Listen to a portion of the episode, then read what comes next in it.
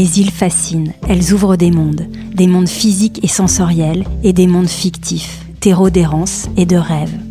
Pour cette troisième édition de Murmure, en collaboration avec le photographe Bernard Pess, nous sommes partis à la rencontre de Porquerolais, de Porcrosien et de Levantin pour vous proposer une série sur l'insularité et l'île intérieure.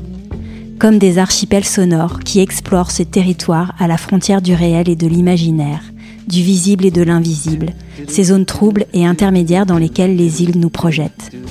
Dans cette série, en partenariat avec la Fondation Carmignac et le Parc national de Porquerolles, vous allez entendre les paroles d'insulaires, d'artistes, d'auteurs qui vous murmurent à l'oreille leur île intérieure. Certains d'entre eux sont à découvrir jusqu'à début novembre à la Fondation Carmignac et dans les jardins ou au détour d'un chemin sur l'île de Porquerolles, sous forme de portraits sonores.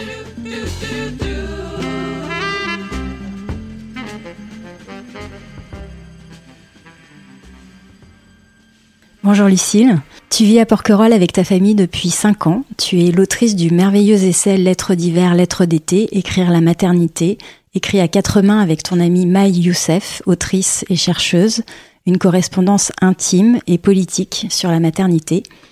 La Méditerranée solaire est le berceau de votre maïotique littéraire et épistolaire. Maï écrit de la Ciotat où elle est en résidence d'écriture et toi de Porquerolles. Dans la détresse d'un postpartum hautement fragilisant, tu écris, euh, je, te, je te cite, je te lis, la première piste qui me vient pour regagner un peu d'équilibre, c'est justement l'endroit où je me trouve. C'est le dehors, tous ces paysages extérieurs, ces porquerolles. Je vis sur une île qui en cette saison est sauvage, déserte, un havre de douceur où l'hiver semble ne durer que deux mois. J'y vais depuis que je suis enfant. Elle a toujours été mon refuge, l'endroit où je viens penser mes plaies, où j'emmène mes amoureux pour les tester et où j'écris. J'ai dans le fond emménagé dans ma propre résidence d'écriture, avec un mari et deux enfants, mais quand même. Ma chambre à moi par excellence, c'est ici, sur les sentiers dans les criques, dans les champs d'oliviers. J'ai Porquerolles dans le ventre. De la matérialité physique de l'île, ses paysages, ses chemins, ses plages, son isolement du continent, à l'île intérieure, cette chambre à toi, pour reprendre la formule de Virginia Woolf, cette île cabane, celle que tu as dans le ventre, Comment s'opère pour toi, euh, Lucille, le chemin entre les deux? Est-ce que tu saurais expliquer le processus entre ces deux dimensions physiques et mentales Je pense déjà que les lieux nous constituent, c'est-à-dire que les lieux où on grandit, les lieux qui nous nourrissent, les lieux où on habite, euh, quelque part prennent, euh, deviennent notre identité, ou en tout cas contribuent à, construire notre identité, et donc contribuent à constituer ce qu'on va créer. Ensuite, euh, de manière très personnelle, je crois que euh, j'ai jamais été attachée aux maisons, j'ai jamais été attachée matériellement aux, lieux, et donc en fait, ce que je me suis rendu compte dans l'écriture de ce livre, c'est que finalement, alors que je cherchais en plein postpartum désespérément une chambre à moi, un lieu où écrire, un lieu où fermer la porte, où fermer la porte à ma famille, où fermer la porte à, à ma maternité, en fait, je l'avais déjà. Et, et je l'avais déjà parce que c'était Porquerolles, parce que c'était cette île, c'était cette île extérieure, mais qui m'était du coup extraordinairement intérieure puisqu'elle me constituait. Tu crois, dans ce que tu viens d'exprimer, en effet, que les territoires façonnent en quelque sorte notre identité? En quoi l'île de Porquerolles euh, fait aujourd'hui la femme que tu es Moi, je viens à Porquerolles depuis que je suis toute petite. Je pense que j'ai mis les pieds à Porquerolles quand j'avais 3 ans ou 4 ans la première fois. Et j'ai grandi entre Paris et Porquerolles. C'est-à-dire que pour toutes les vacances, et quand je dis toutes les vacances, c'était toutes les vacances, toutes les petites vacances, les grandes vacances, je venais ici du coup, c'était des mois entiers finalement dans l'année.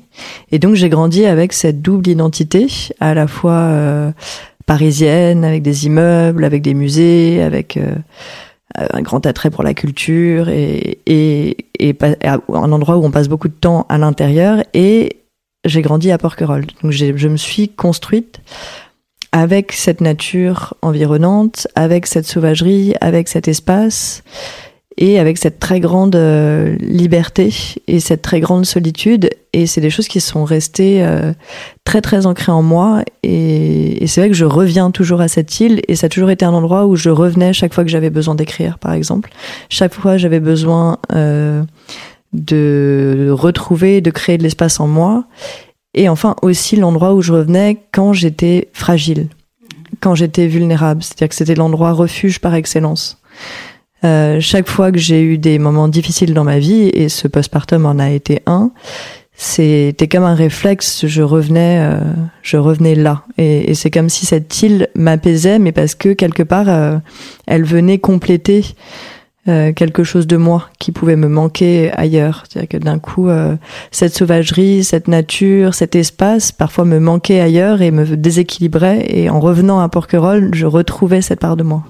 Et faire le choix de venir s'installer ici, c'est être finalement dans le lieu euh, refuge euh, par excellence tout le temps. Est-ce qu'il reste lieu refuge du coup?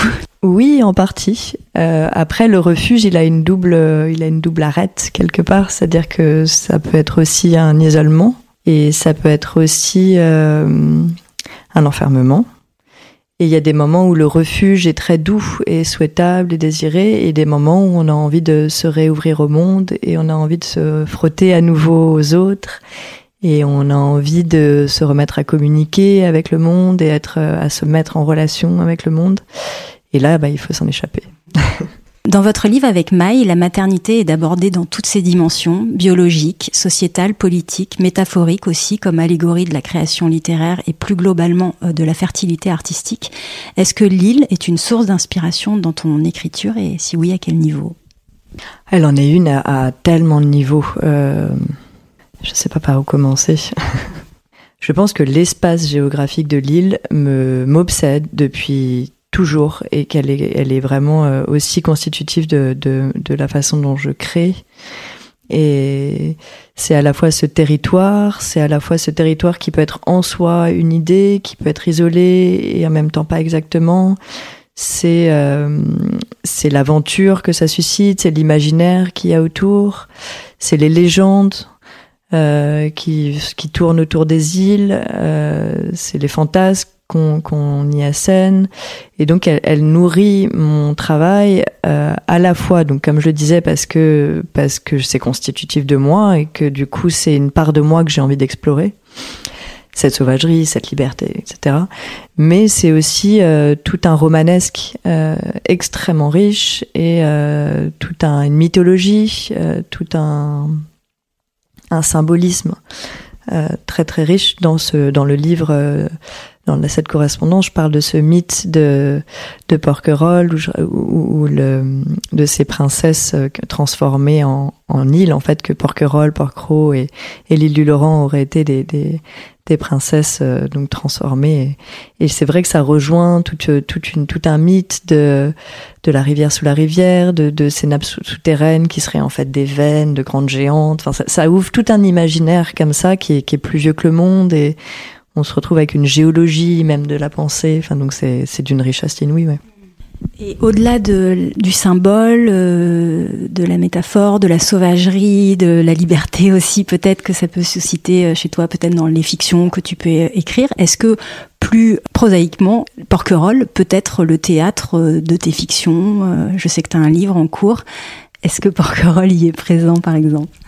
Oui, tout à fait. J'ai un roman en cours qui s'appelle Les Cystes et qui se passe à Porquerolles et qui raconte l'histoire d'une d'une jeune fille qui vient de perdre sa mère et qui et qui s'installe euh, comme euh, nounou, comme jeune fille au père, chez une femme qui travaille pour le parc et qui a une petite fille de un an. Et donc elle s'installe au milieu de la forêt. Et, euh, et, et Porquerolles, c'est le, le, troisième personnage, le quatrième si on compte l'enfant, de, de, de ce livre. Et, euh, et quand j'ai commencé ce roman, j'ai commencé par je faisais ce que j'appelais des esquisses de paysages. C'est-à-dire, je me baladais dans Porquerolles et, j'ai été faire des textes partout sur l'île en euh, in situ, quoi, en allant sur place, euh, aux Gorges du Loup, euh, à l'Oustao des Diou, dans toutes sortes d'endroits comme ça qui étaient importants pour moi et clés pour aller euh, faire des descriptions de paysages et, et donc du coup ancrer tout le roman dans l'île et de manière très très précise quoi. J'allais écrire sur place pour vraiment comme comme figer comme faire des photographies en fait de chaque lieu mais à l'écrit, et, que du coup tout le décor soit construit comme ça. Donc oui.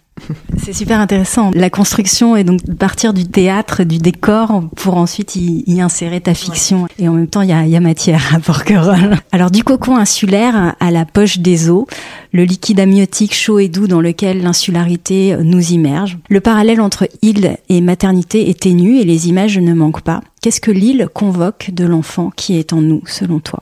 Je crois que ça nous fait revenir au corps et, euh, et du coup aux sensations premières et peut-être que ça nous fait du coup lâcher la tête et effectivement euh, moi donc je, je j'ai déjà dit je viens depuis que je suis toute petite et c'est vrai que chaque fois que je remets un pied sur l'île il y a des sensations euh, de l'enfance qui reviennent. C'est très concret.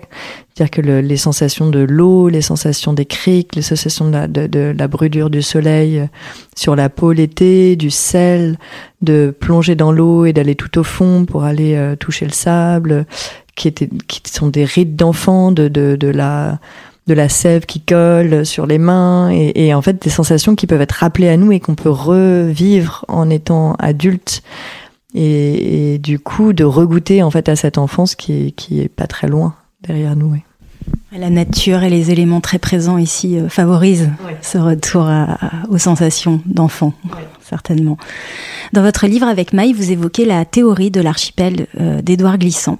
Est-ce que tu pourrais nous en dire quelques mots, en quoi ça consiste et comment vous vous en êtes inspiré dans votre travail pour créer ce que vous appelez l'archipel des mers? Édouard Glissant, donc c'est un, c'est un poète et un philosophe euh qui travaille sur ces idées de créolisation et qui effectivement a développé cette idée de ce paradigme en fait d'archipel euh, où en fait euh, le monde fonctionnerait par une mise en réseau des différences.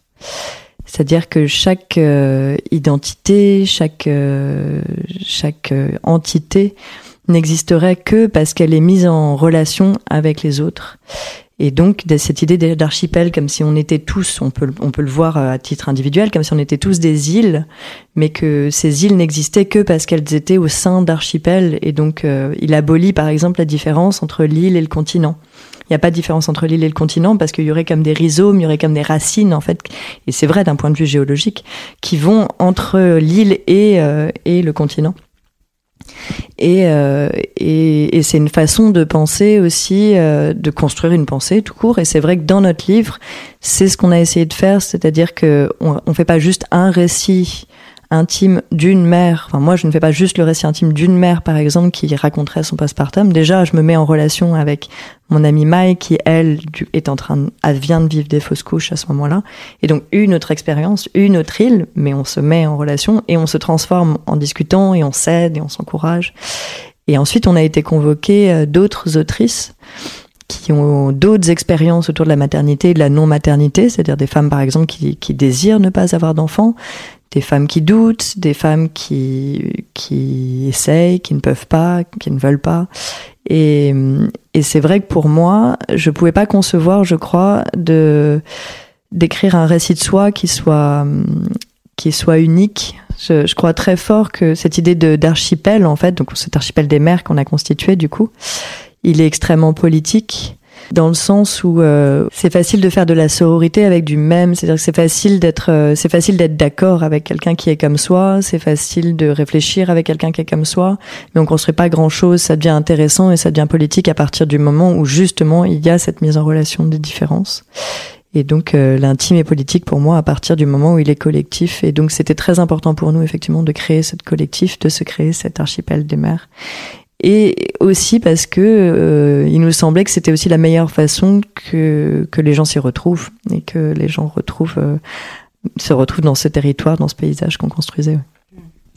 Oui, parce que ce que tu dis pas enfin tu l'exprimes peut-être à demi mot lucille c'est que au delà de vos récits personnel et intime avec Maï, au-delà de la parole que vous convoquez auprès d'autres autrices. Euh, aujourd'hui, votre livre fait se libérer les voix de vos lecteurs, lectrices, et que votre archipel des mers, il continue de s'alimenter et de se nourrir. Donc ça, c'est voilà quelque chose de très joli, de créer des îles un peu partout. Pour terminer, Lucille, si tu devais donner une définition de l'insularité, qu'est-ce que qu'est-ce que tu dirais? Bah, je crois que ça serait une continuité de ce que je viens de dire, c'est-à-dire que pour moi l'insularité, elle n'a de sens que, que s'il y a une mise en relation avec l'extérieur.